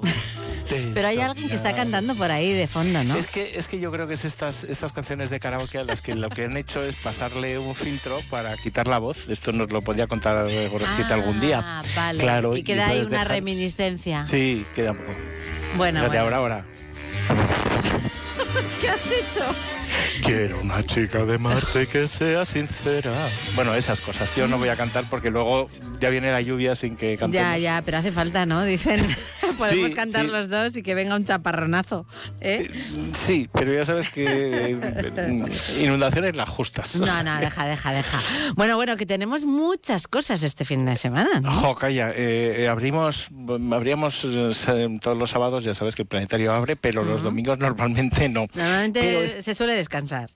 No, pero es que es 11 de febrero, ya sabes Ya, que... sí, sí. Claro, el 11 de febrero es el Día de la Mujer y la Niña en la Ciencia, es esta celebración que desde hace unos años reivindica el papel precisamente eh, importante de las mujeres. Y muchas de las actividades que hacemos en el planetario, eh, relacionadas dentro de ese, de ese mm, caparazón que llamamos o de ese mm, saco que es Planeta STEM, ¿no? que intenta fomentar la- eh, las vocaciones, en, en- en- sobre todo en, la- en los estudiantes, eh, pues por la ciencia, por la tecnología, las matemáticas, la ingeniería y especialmente pues por las chicas, ¿no? que, sabemos que a partir de ya los 5 o 6 años pues ellas van dejando un poco más de lado esa parte a los chicos y, y se dedican a otras cosas y bueno, podríamos decir no en todas las ciencias afortunadamente porque las ciencias de la salud, las ciencias de la vida eh, tienen una presencia mayoritaria. Pero eh, es cierto que, que es un trabajo pendiente y entonces cada año celebramos este, este 11 de febrero con muchísimas instituciones, en, eh, no solo en todo el país, eh, sino, pues, sino por todo el mundo. Y este año pues, pues se nos juntaba eh, justo con el fin de semana de la FES Legoli, que sabes que es este programa Es educativo verdad. internacional Sí, sí. que, que fomenta precisamente ese carácter de, de ciencia, de tecnología y de, y de cooperación mm, también competitiva, ¿no? Para, para chavales pues desde 4 hasta 16 años usando la robótica, ¿no? Usando estos, estos legos, estos robots que son capaces de, de construir por un lado, eh, digamos, herramientas que hacen cosas y además programarlas para hacer tareas complejas, ¿no? Todo esto se convierte en, en una propuesta pues que llevan trabajando los, los equipos eh, pues, pues desde hace, pues desde comienzos de curso, ¿no? Y lo presentan ahora, eh, el, el sábado y el domingo. sábado. 11 Ah, de- todo el sí. fin de semana es. Es todo el fin de semana. El sábado el sábado 10 tiene lugar la, la modalidad para los más pequeños de 6 a 9 años, que es la modalidad Explore donde la parte competitiva va más a los proyectos. Cada uno de estos equipos ha trabajado con sus monitores en un desarrollo de preguntarse qué tema vamos a hacer, está relacionado además con la, con la vida, con, con, con el planeta. Y, y luego la parte del domingo, pues ya es la de 10 a 16 años, ya para secundaria, eh, que además aquí lo que tienen que hacer es, un, es una competición en un tablero, que llamamos, es una mesa donde hay varios retos y, y tienen solamente dos minutos. La Ujú. verdad es que verlo eh, me da un poco vértigo, porque, porque, vamos, pero merece la pena porque además detrás de eso están las presentaciones de los proyectos, va a haber más actividades, va a haber una charla sobre la ilustración científica, sobre cómo dibujar y Sí. así, o sea que, que vamos, Bueno, un bueno. programa muy, muy denso. Pues nada, que tenemos que dejarlo aquí, pero bueno, el martes también está el Golem de Cine y Ciencia, que no hay Ay, que sí, perdérselo. sí, sí. rápido, rápido, Bueno, rápido, rápido. Muy rápidamente, el martes a las 7 de la tarde la película eh, se titula Bombshell y habla de un personaje maravilloso, Hedy Lamar. Hemos hablado alguna vez de ella, inventora, mujer pionera del cine. Bueno, fue la que Sí. hizo el primer desnudo y todo, pero, pero merece la Bueno, pena. pues a no perdérselo, Javier. Gracias. Hasta el No jueves hay que viene. un saludo. Onda Cero Pamplona 94.2. La vida es un cúmulo de situaciones, muchas de ellas inesperadas, pero las sensaciones de hacer la compra en tu mercado del ensanche son siempre como las esperabas. Productos de la más alta calidad y de la tierra. Más de 70 años de experiencia nos avalan. Mercado del Ensanche, orgullo por lo nuestro. Subvenciona Gobierno de Navarra.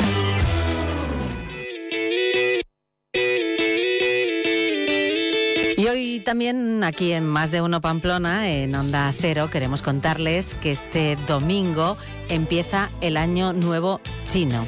Vamos a hablar de ello con Mónica Yu, que es eh, la responsable del aula Confucio de la Universidad Pública de Navarra, también es secretaria de la Asociación de Chinos en Navarra y además eh, fue Premio Navarra de Colores el año pasado. Mónica, muy buenas tardes. Buenas tardes. Bueno, año nuevo chino mm, que no es el 2024 para vosotros. Eh, la verdad, en, aunque eh, usamos en el calendario eh, igual como vosotros, pero en el calendario lunar, en el año nuevo chino ya está figurando como ya casi, como ya contando cuatro 4.700 o algo. También me ha perdido un poco la cuenta. Creo en la chuleta que tengo yo aquí, 4.722 probablemente tiene más bien informada que yo. bueno, es que claro, para vosotros, así como eh, para nosotros el año termina el 31 de diciembre siempre, ¿no? Todos los años, para vosotros la fecha cambia, no es, no es siempre la misma. A ver, eh, realmente es porque antiguamente eh, se usa la calendario lunar. Entonces tiene una forma de contar un poco diferente, pero actualmente ahora ya nada, ahora usamos a misma, el mismo calendario como vosotros. Simplemente en el festival de, me refiero, Festival de Año Nuevo Chino, ya es como un poco tradición de, del espejo, o sea, como que, que refleja por la calendario lunar, pero realmente ya prácticamente estamos usando igual de calendario como vosotros. Ya, pero en este caso la celebración eh, se mantiene, ¿no? Además vuestro... Sí, por supuesto. Claro, vuestro calendario chino cuenta con 12 animales. Eh, siempre nos llama mucho la atención, ¿no? Es el año de, de, la rata o el año del mono. En esta ocasión... Sí, nosotros cuenta por año. O sea, nosotros cuenta por año, en por ejemplo, en cambio, por, en eh, vuestro horóscopo es por meses, sí, pero nosotros por año. Entonces son 12 animales que se presentan, en, eh, como digo yo, en un turno de pues, un ciclo de 12 años. De 12 años. eso es. En esta ocasión es el año del dragón. Eso, vamos a entrar en año de dragón. O sea, en, eh, porque, en, eh, por decir una forma, el año pasado eh, todavía seguimos, por decir una forma, que todavía estamos en año de conejo. Y entonces, a partir de la, en, mejor dicho, este viernes, para nosotros es Nochevieja.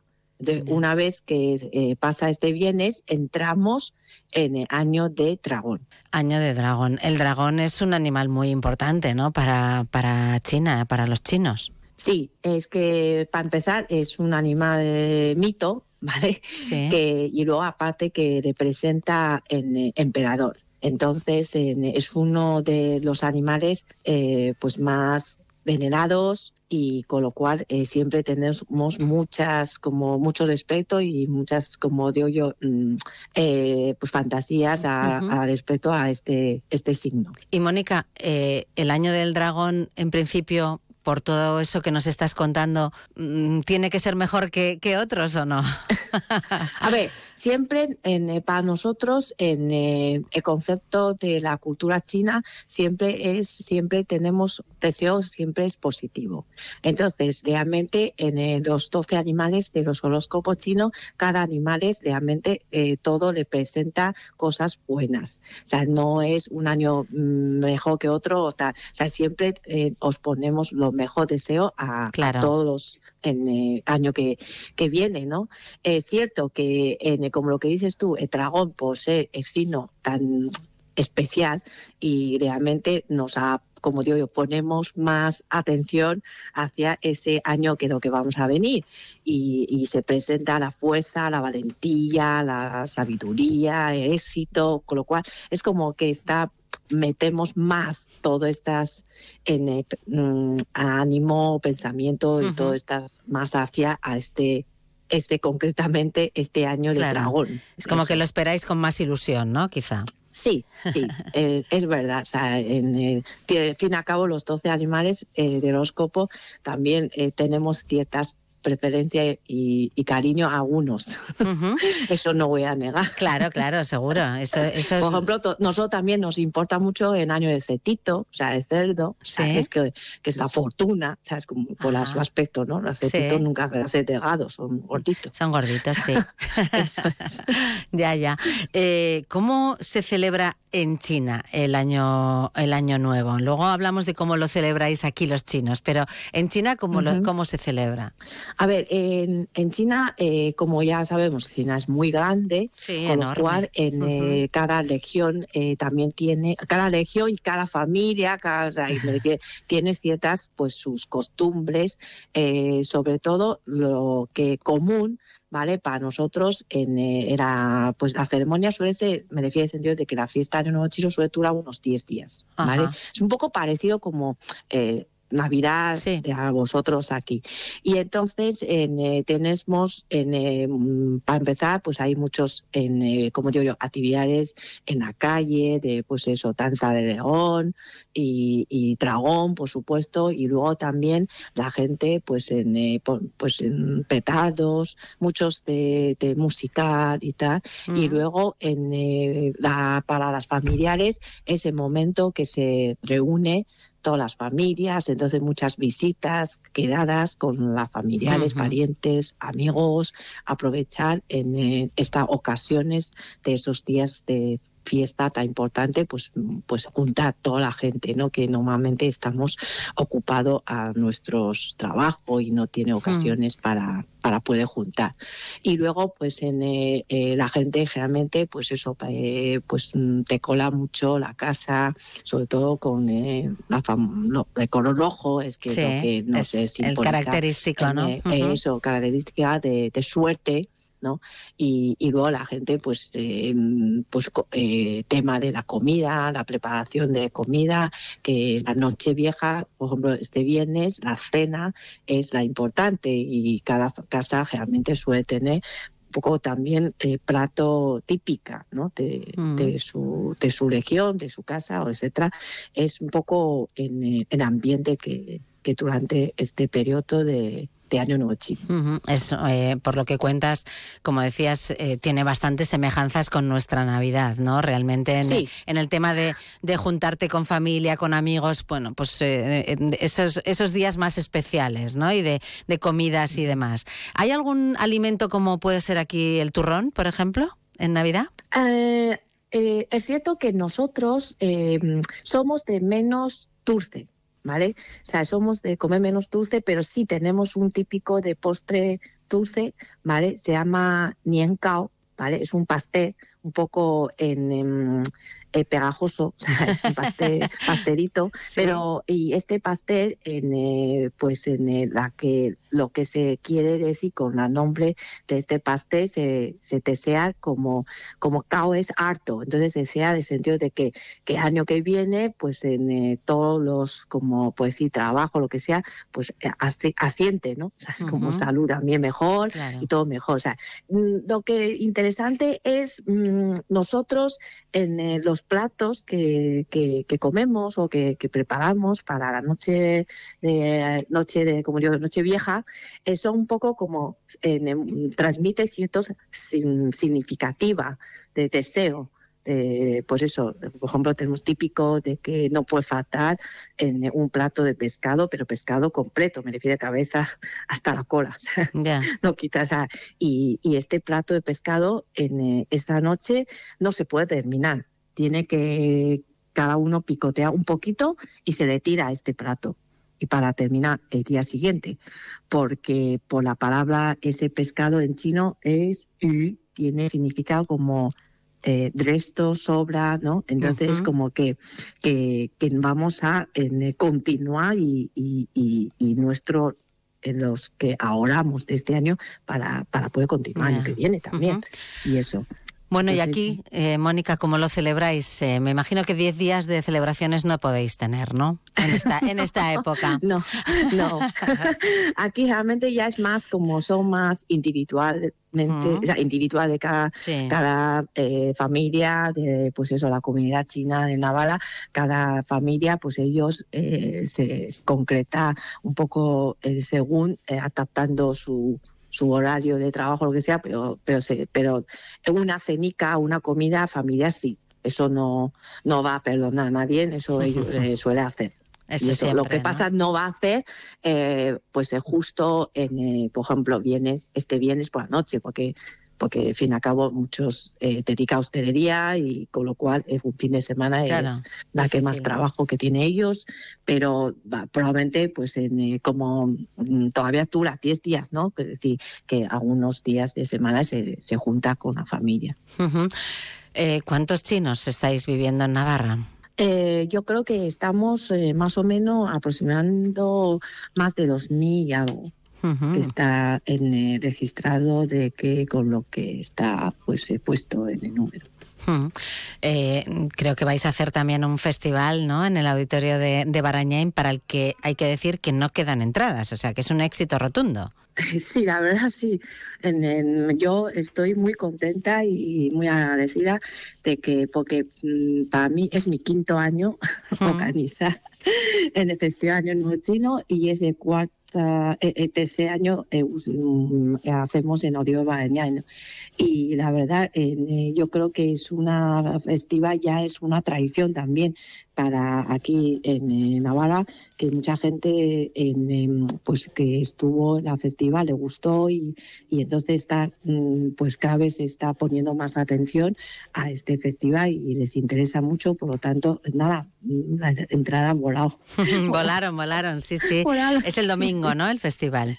Eso, eh, es este domingo.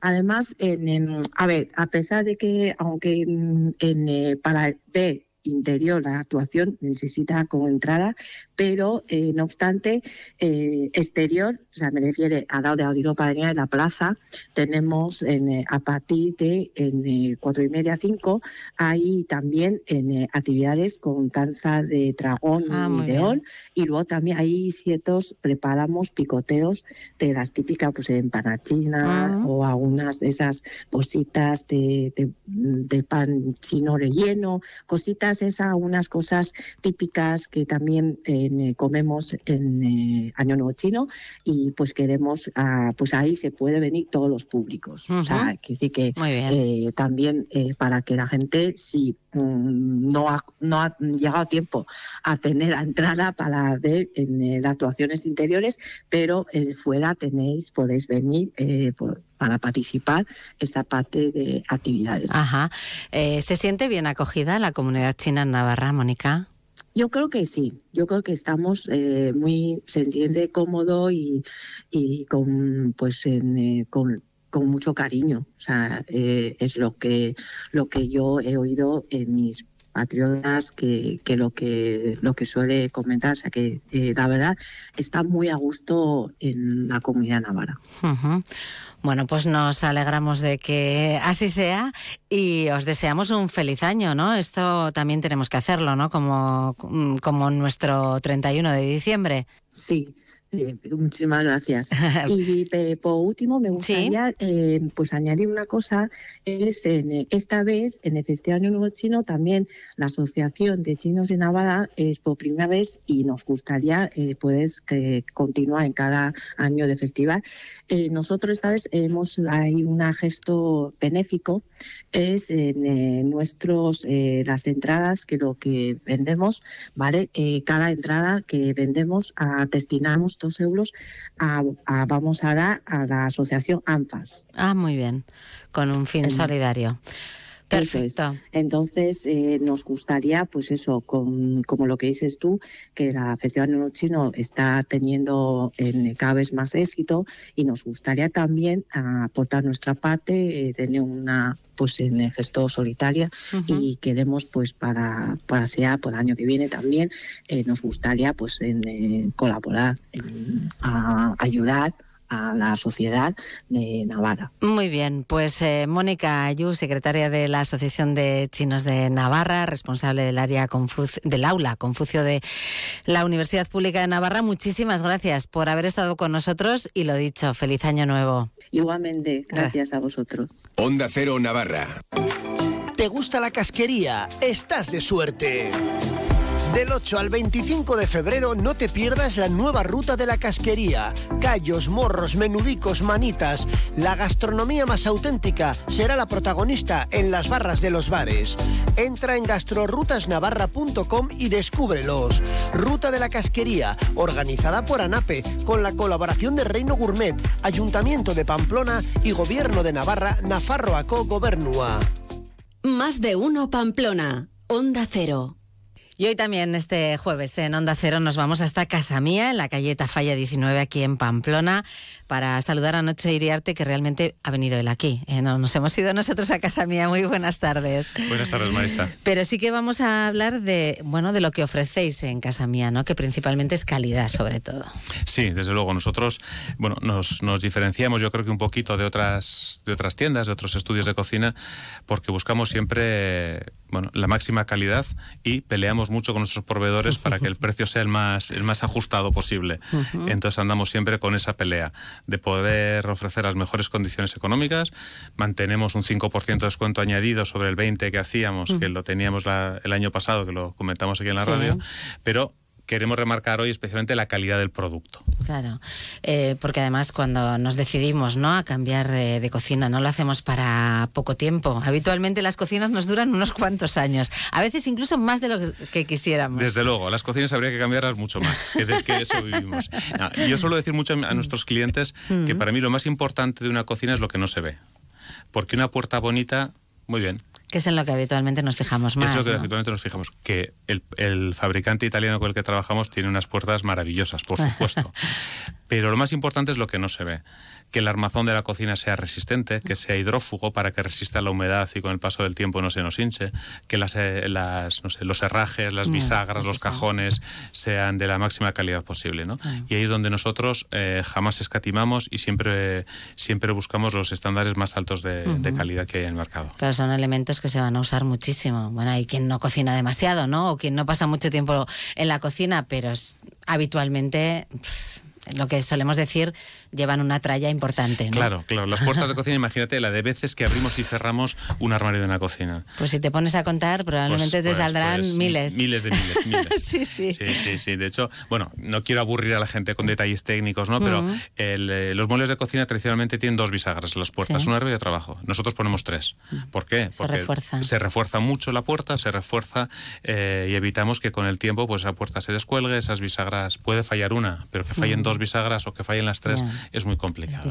Por eso buscamos, de hecho, bueno, hay marcas en Pamplona italianas, había una muy famosa, Salvarani, que las cocinas duran 30 años y mucha gente nos sigue eh, nos sigue viniendo, oye, no trabajaréis esta marca, que ya cerró el anterior crisis del 2008 Ujú. cerró. ¿Qué pasa con los italianos que son expertos en Son expertos hacer en cocina, buenos eh, muebles de en- cocina? Sí, sí, sí. sí. Bueno, de cocina y de salón, que nosotros no trabajamos salón sí. ni dormitorio, pero son expertos, hacen un mueble de una calidad muy alta. También hay marcas italianas, por supuesto, con una calidad baja, como lo hay en todos Claro, los sitios, claro. pero su estándar de calidad es, es muy alto. Siempre trabajan los mejores materiales, todo lo fabrican en Europa, no traen productos importados de China. Bueno, no lo sé, igual el tornillo que sujeta Ya, la sí, bisagra bueno. está hecho en China, no lo sé. Ujú. Pero todo lo que son los tableros, lo que son las formicas, lo que son los laminados, las lacas, todo es de fabricación europea para buscar siempre que la calidad sea la más, la más alta. Bueno, al final vosotros lleváis ya mucho tiempo, ¿no? Y, y- y sabéis eh, el resultado que dan esas cocinas. Claro, nosotros con este fabricante llevamos ahora trabajando cerca de 10 años,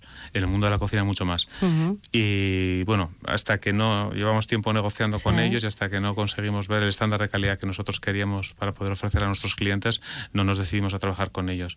Pero desde luego, bueno, la calidad del producto es muy alta.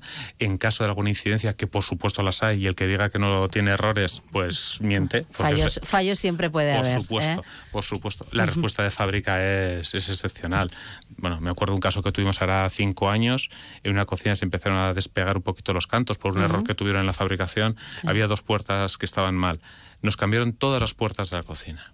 No te mandan solo las dos que estaban mal, sino que la respuesta es, hay cualquier pequeño fallo, cualquier pequeño problema, pues la fábrica se, se volca con nosotros Ujú. y la respuesta es, bueno, se cambia todo para Ya, que no ya, haya ya. ningún... Bueno, eso ningún también problema. es importante, ¿no? Muy Porque al final el comprador o quien ha puesto la cocina con vosotros va a ir a reclamaros a vosotros, no, no al fabricante. ¿no? Efectivamente, efectivamente. Ujú. Entonces, a, nosotros lo que no nos gusta es que nos saquen los colores. Claro. Y que si hay un problema, que lo pueda haber, lo atendemos de maravilla y damos una respuesta excepcional. Porque por eso buscamos siempre, lo que digo. Lo más importante, lo que no se ve. Ese armazón, esos herrajes, esas bisagras que nos duren 25 o 30 años. Bueno, pues, pues la calidad está asegurada en casa mía y el diseño también, ¿eh? para que todos nos vayamos contentos, ¿no? Que es, es de lo que se trata al fin y al cabo. Eh, si quieren pasarse por casa mía, recordamos que está en la calle Tafalla número 19 en Pamplona y que el teléfono es el 948 24 59 77 por si quieren cualquier consulta. Nacho Iriarte, gracias. Muy bien, Marisa, muchas gracias a vosotros, como siempre. Onda Cero Navarra. En más de uno lanzamos una cierta mirada al Museo Universidad de Navarra. Veo Veo, un espacio en el que un personaje escogerá una pieza del museo, nos contará por qué la ha elegido y pondrá banda sonora a la obra. Veo Veo. ¿Qué ves? El Museo Universidad de Navarra.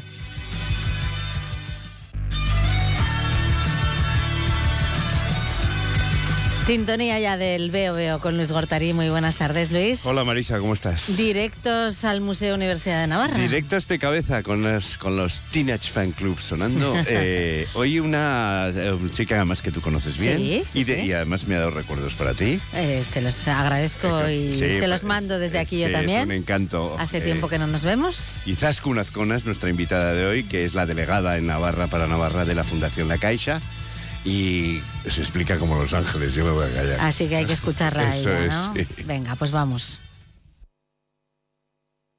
Una nueva edición de nuestro Veo Veo. Hemos bajado al Museo Universidad Navarra, en este campus invernal que tenemos esta semana.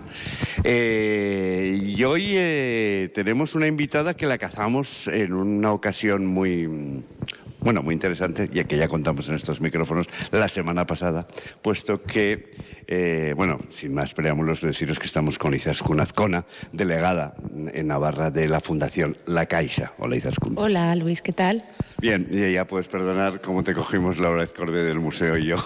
Vamos a ver, esto es placar. En, en rugby, en rugby se llama placaje. Pero eso es lo que tienes que hacer y yo me dejé muy a gusto además. Bueno, pues venga, eh, hemos estado paseando por las salas expositivas, maravilla, y la semana pasada comentamos la presentación de una cosa, desde luego, muy. un genus, que se dice, aquello que empieza y termina en sí mismo, que se había hecho eh, con motivo del centenario de, Tapies, que además el museo acaba de prestar un icono de la, de la obra del artista catalán, que es el Esprit Català, que ha viajado al Reina Sofía, como aquí ya comentamos, pero también comentamos que habían presentado un, un proyecto que se titula El maletín de Tapias.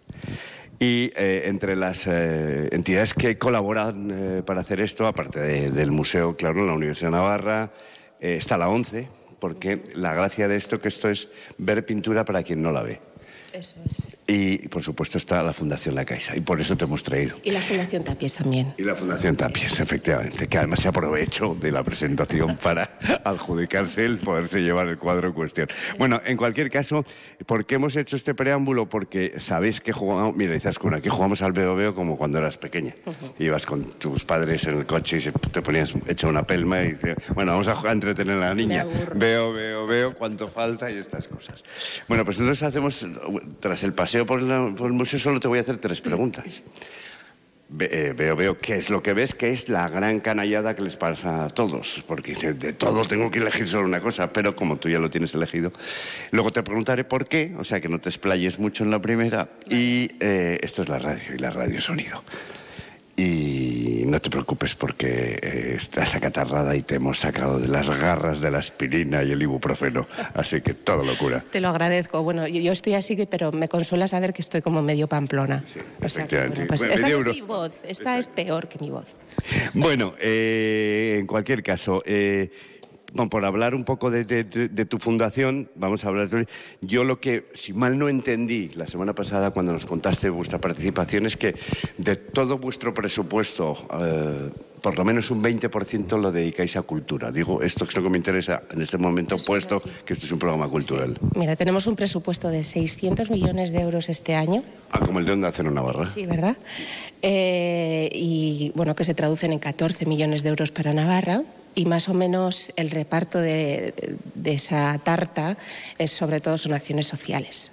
Ahí va el 60% de, de nuestro presupuesto, pero sí que es verdad que hay un 20% que va a actividades que tienen que ver con la divulgación de la cultura y la ciencia, sobre todo en colectivos vulnerables, hacer la cultura más inclusiva. Bueno, y eh, eh, con respecto a, a- a este maletín de tapies, que, eh, bueno, vamos a jugar y respetar las reglas. Quizás con veo, veo, ¿qué ves? Veo el maletín de tapies. Exacto. Vale. Y el por qué ahora me lo vas a ir explicando. Eh, cómo, cómo, cómo, os metéis, cómo os llega, dónde. Eh, eh, bueno, ya lo relatamos la semana pasada. Esto es un, una explicación en braille, en un cuaderno, con el cuadro de, de, de Antoni Tapies, l'Esprit català.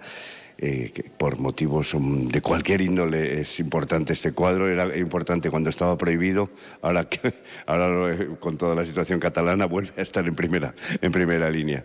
Y además es táctil, porque la ONCE está aquí por algo, porque estamos enseñando obras de arte a quien no puede ver, normalmente al colectivo de ciegos. Eso es. Eh, mira, por enmarcar un poco la, iniciativa concreta del maletín, que luego, si quieres, enteraremos en detalle de en qué consiste y cómo surge, pero el maletín es una de las iniciativas enmarcadas en una colaboración que nosotros tenemos con el Museo de la Universidad de Navarra que se llama Sociarte.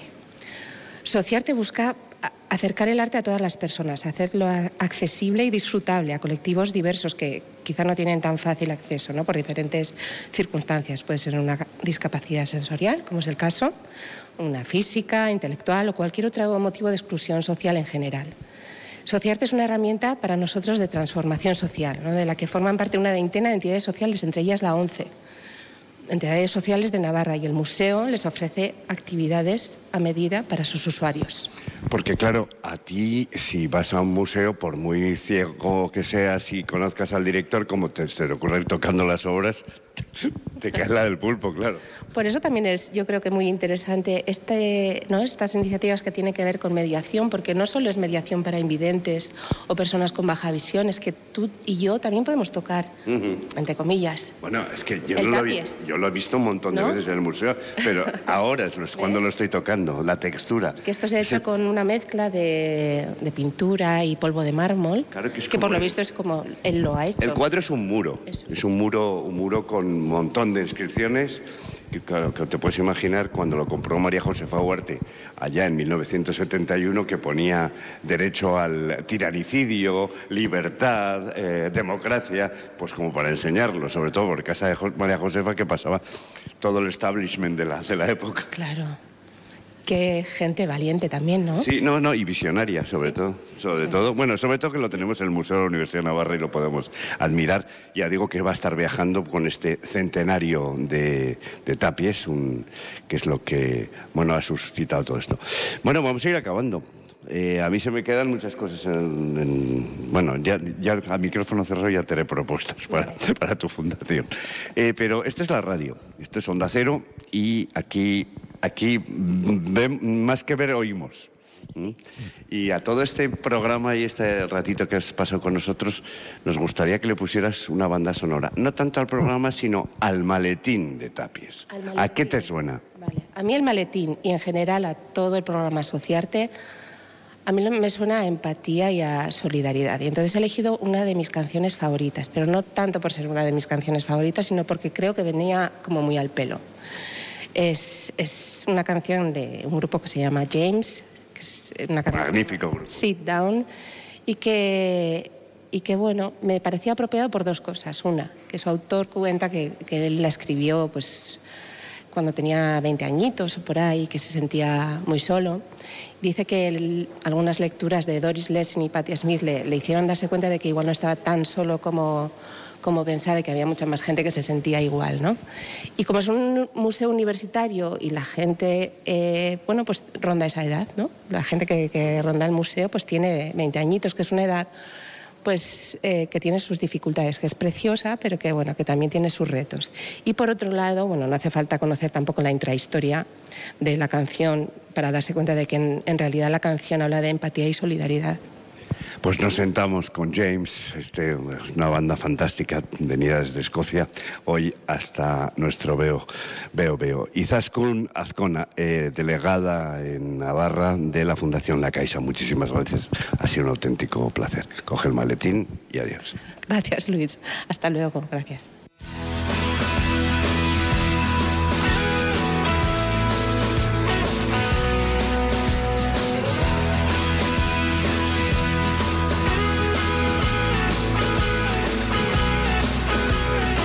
Tenías razón, Luis. Ha sido un gustazo escuchar a con Azcona. Pues sí, sí, una gozada y además teniendo ahí delante el- el- el- la obra, el maletín de Tapies, eh, que Que se puede tocar. Claro, se, se debe, se debe tocar tanto la parte matérica como la parte de braille, quien lo entienda, claro. Claro. Y además rectificar, porque le he dicho yo que James, que nos encanta, sobre todo Javier Golosquieta, esta banda magnífica no es escocesa, es de Manchester, con Ah. todo el sonido de Manchester, con los Happy Mondays y todos aquellos. Pues eh, rectificación. Rectificación hecha. Bien hecha. Nos quedamos con James y su Sit Down, que es una canción llena de esperanza, efectivamente. Pues con ella te despido. Gracias, Luis. A ti. Adiós.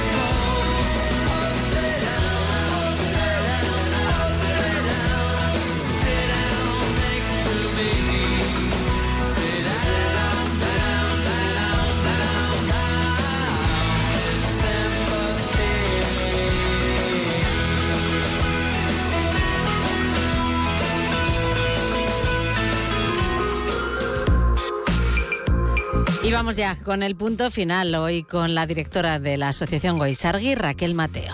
A veces me da por parar y observar cómo funcionamos las personas. Y últimamente siento que cada día estamos contagiándonos más unos a otros por el virus de la prisa. Hablamos mucho sobre vivir el presente, estar en presente, y sin embargo corremos, corremos mucho. Seguramente parte de esa prisa es necesaria, porque queremos llegar a todo y estar en todo, pero tal vez podríamos reflexionar y parar. ¿Es necesario ir tan rápido constantemente? En un mundo con tanta prisa, las emociones no tienen sitio. Siempre hablamos de que su ritmo es lento, pausado, y en esta sociedad tan rápida es complejo darle un sitio y un tiempo a ese sentir. Tal vez por eso buscamos espacios o lugares que nos evoquen calma y tranquilidad. Todo puede ser. Pues eh, lo vamos a dejar así. Terminamos por hoy. Mañana seguimos eh, acompañándoles en más de uno, Pamplona, a partir de las 12 y 20 minutos. Hasta entonces, sigan en la sintonía de Onda Cero.